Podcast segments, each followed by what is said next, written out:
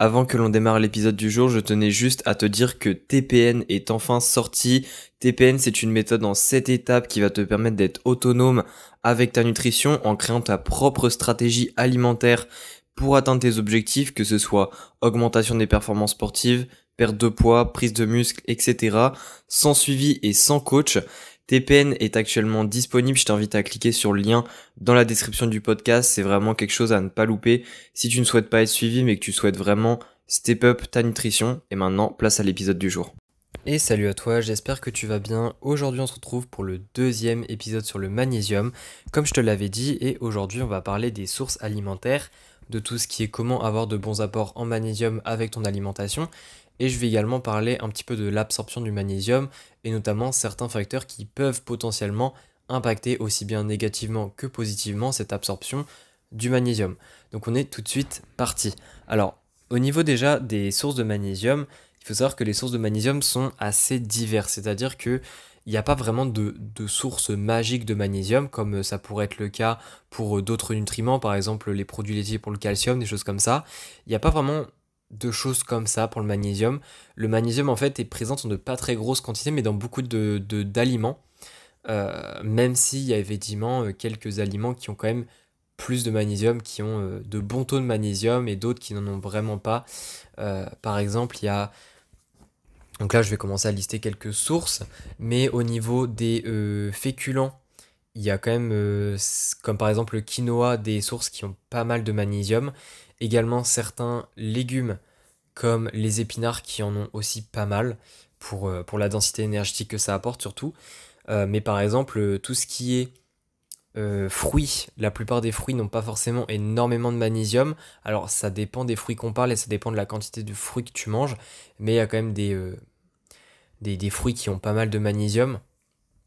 Donc les fruits, on pourrait quand même les considérer parce que les fruits, ce qui est intéressant, c'est que en niveau de densité énergétique, c'est vraiment pas élevé. Et donc, si tu manges pas mal de fruits, ce qui est déjà très bien, euh, ça peut effectivement jouer un rôle dans le magnésium.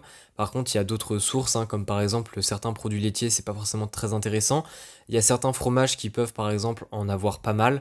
Mais encore une fois, niveau de densité énergétique, ça reste quand même important. Donc, c'est à voir si c'est une source à considérer selon tes préférences et selon tes objectifs. Euh, au niveau des viandes et poissons, ça dépend, mais euh, pas mal de poissons, il n'y en a pas forcément énormément. Au niveau des viandes, ça dépend des morceaux de viande qu'on a. Le magnésium, c'est très, euh, c'est très variable. même, pour le même aliment, ça dépend aussi de l'origine, hein, etc. Mais c'est quelque chose qui est très variable. Donc au niveau des sources alimentaires, il n'y a pas de source magique, c'est vraiment ce qu'il faut retenir. L'idée, c'est d'avoir une alimentation variée et évidemment d'avoir des aliments qui restent quand même qui, pas, sont, on va dire, sains.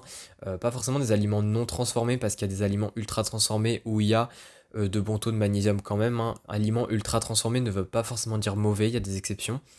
Euh, mais voilà, donc ça c'est au niveau des sources. Alors c'est très très bateau, je suis désolé, c'est pas comme d'autres nutriments où on peut vraiment dire, comme la vitamine C, oui c'est fruits et légumes, ou alors le calcium, oui c'est surtout produits laitiers.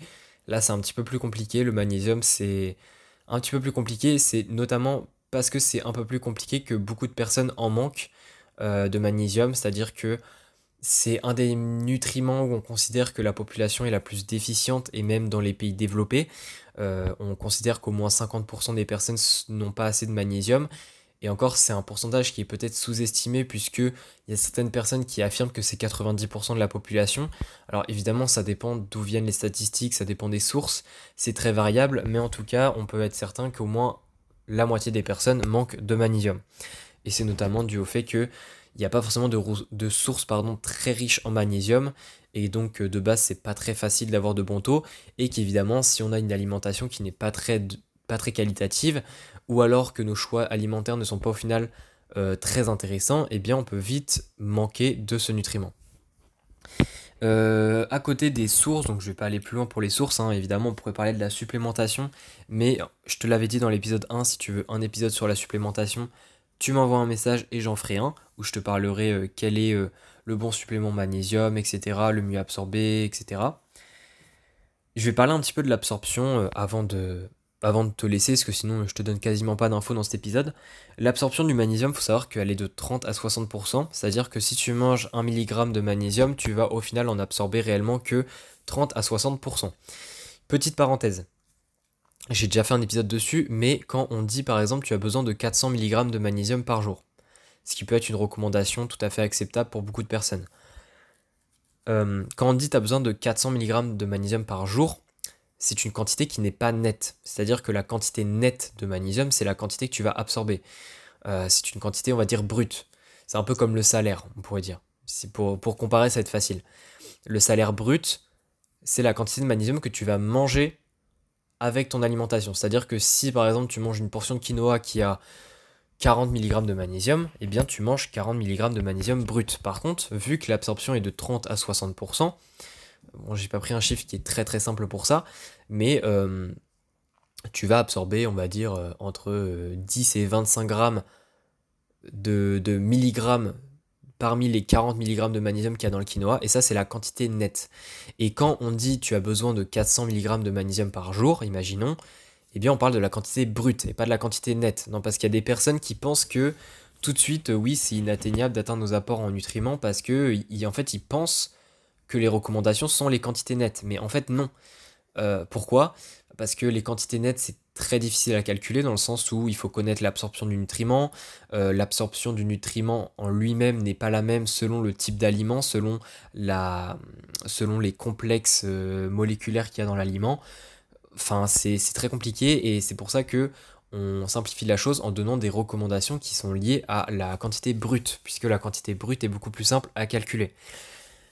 Grosse parenthèse du coup fermée. Euh, je sais même plus où j'en étais, mais oui, c'est ça. L'absorption est de 30 à 60%, euh, ce qui n'est pas forcément très bas, mais pas non plus très élevé, donc c'est quand même intéressant de, savoir ça. Et cette absorption-là, elle peut être impactée par différentes choses. Alors déjà par l'alcool. Pourquoi? Bah Parce que l'alcool n'impacte pas en fait l'absorption, mais impacte l'excrétion du magnésium, puisque ça va augmenter euh, l'alcool est un diurétique, hein, et donc le fait qu'on augmente euh, nos urines vont faire qu'on va excréter plus de magnésium. Ça, c'est une chose pardon, à comprendre. Ensuite, il y a les protéines. Alors les protéines, avoir euh, de très bons apports en protéines, atteindre ses besoins en protéines et manger généralement une alimentation qui est riche en protéines, ça augmente l'absorption de magnésium. Ça a été prouvé euh, que par exemple une alimentation pauvre en protéines, c'est environ 30% en moyenne d'absorption de magnésium, vs 40% d'absorption de magnésium pour une alimentation qui est relativement bonne, voire riche en protéines. Ça paraît pas beaucoup, mais 10% d'absorption en plus, c'est énorme. Euh, surtout que le magnésium, c'est plusieurs centaines de milligrammes par jour dont on a besoin. Donc 10% euh, en fait ça peut vite faire euh, du 40 mg par jour en plus et euh, c'est pas du tout négligeable. Donc, donc ça c'est le deuxième point. Ensuite troisième point c'est les oxalates. Alors cette fois-ci les oxalates c'est pas bon. c'est comme l'alcool, ça, ça empêche on va dire l'absorption. Et ici c'est parce que ça crée des solubles, des, des complexes pardon, des complexes dans le corps. Ça se, en fait les oxalates se collent, se collent, se lie pardon, aux, minéraux et notamment ici au magnésium, parce que les oxalates, ça fait pas que ça sur le magnésium, ça fait ça sur les ions bivalents généralement, donc tout ce qui est zinc, etc. Et euh, en fait, ça crée des complexes qui ne sont pas absorbés dans l'intestin, ça bloque en fait l'absorption. Donc euh, donc c'est pour ça que c'est un petit peu un problème. Il y a notamment des oxalates dans les épinards, donc c'est-à-dire en fait que les épinards sont riches en magnésium, il y a des oxalates. Les oxalates partent pendant la cuisson, c'est-à-dire que euh, en fait, il y a déjà eu une étude juste pour ça au niveau des épinards. Les épinards, l'absorption des épinards de magnésium euh, est déjà très élevée dans les épinards. C'est un pourcentage qui est au-dessus du pourcentage moyen des, du 30 à 60%. On considère que c'est environ 80%. Les épinards crus, c'est 80% d'absorption. En tout cas, dans l'étude, c'est ce qui a été démontré. Et euh, au niveau des épinards qui sont cuits, euh, c'était 90% quasiment. Donc on voit quand même qu'on a un petit 10% en plus. Alors évidemment c'est un détail, hein. mais euh, c'est pour te montrer que euh, si tu as des oxalates, c'est pas du tout une raison pour dire non, j'en mange pas parce que ça va empêcher l'absorption. Tu vois bien que même avec des oxalates, l'absorption est déjà très bonne. Évidemment, ici on parle en précision des épinards, hein, c'est pas ça pour tous les aliments, mais euh, c'est quand même pour te montrer qu'il y a des petits impacts qui, peuvent se faire, mais que la cuisson peut aussi être une solution, et c'est notamment le cas pour les oxalates. Il y a aussi la même chose qui se fait au niveau des acides phytiques. Euh, l'acide phytique, c'est pas que pour le magnésium d'ailleurs, hein. c'est aussi pour le fer, au niveau du fer non héminique mais l'acide phytique crée lui aussi des complexes de magnésium et donc empêche l'absorption. Donc l'acide phytique, lui, peut aussi partiellement être réglé par la cuisson, mais généralement ça suffit pas forcément, donc à voir s'il y a d'autres solutions. Moi, ce que je te conseille, c'est juste de pas te prendre la tête avec ça. En fait, je te dis ces éléments-là, c'est juste pour que tu sois au courant.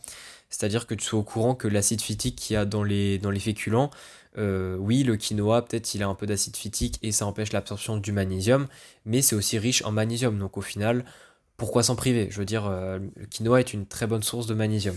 Je te dis vraiment ça juste pour euh, de l'information. L'idée c'est pas de devenir parano, c'est pas de chercher le millimètre près.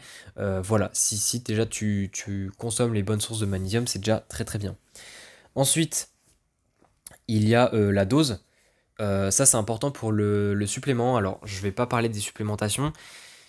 Mais il faut comprendre, et même pour les repas en général, hein, plus tu as une dose de magnésium importante dans un temps relativement faible, hein, c'est-à-dire dans un même repas ou peu importe, dans une même prise alimentaire, et moins l'absorption sera élevée. C'est ça pour beaucoup de nutriments et le magnésium ne fait pas exception. Donc ça c'est vraiment important à comprendre.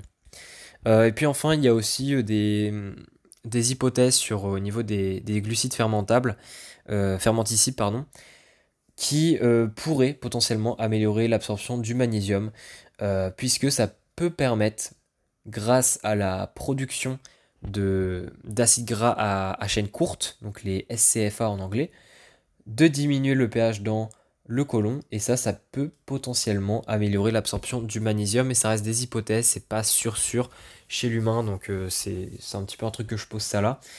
Donc voilà un petit peu pour euh, cet épisode sur le magnésium et les apports. Évidemment c'est assez flou sur pas mal de trucs et c'est notamment ce qui explique pourquoi le magnésium c'est vraiment vraiment un des minéraux les plus compliqués en, ce qui est d'en avoir de bons apports. Mais j'espère que ça t'aura donné quelques petites pistes. N'hésite pas, en tout cas, si tu as des questions, à m'envoyer un message. Comme d'habitude, n'hésite pas à noter le podcast si ça t'a plu. Et encore une fois, si tu veux un épisode 3 sur la supplémentation, j'attends ton message de ta part. Et puis comme ça, je pourrais en faire un si ça t'intéresse. Allez, ciao